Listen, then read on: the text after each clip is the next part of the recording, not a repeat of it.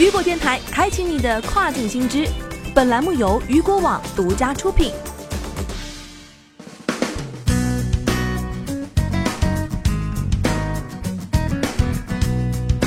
Hello，各位好，欢迎大家收听这个时段的跨境风云。那么接下来将带您一起来了解到的是，亚马逊订单量因疫情激增，平台配送服务不堪重负。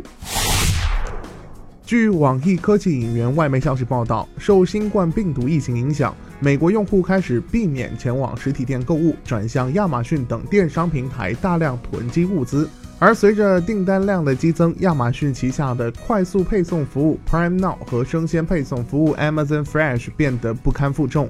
为此，亚马逊于周一向顾客表示，目前以上两种服务的可用性都有限，这意味着订单的交付速度要比以往慢一些。据知情人士消息，亚马逊并未对以上两种配送服务的工作人员及运送卡车的数量进行削减，但订单量激增使得其配送能力吃紧。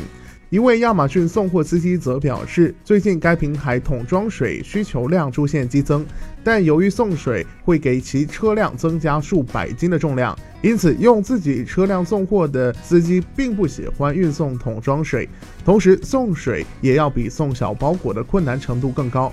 据了解，随着新型冠状病毒疫情逐渐向世界传播，越来越多人增加了防范意识。同时，针对部分商家借疫情发财的行为，亚马逊也进行了严厉的打击。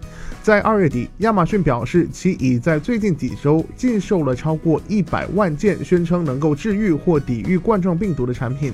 同时，该公司还从商家处移除了数万笔交易，称这些交易试图对客户进行价格欺诈。好的，以上就是这个时段雨果电台为您推送到最新一期的跨境风云。想要了解更多跨境电商资讯，您还可以持续关注雨果 App 推送的最新消息。我是大熊，我们下个时段见，拜拜。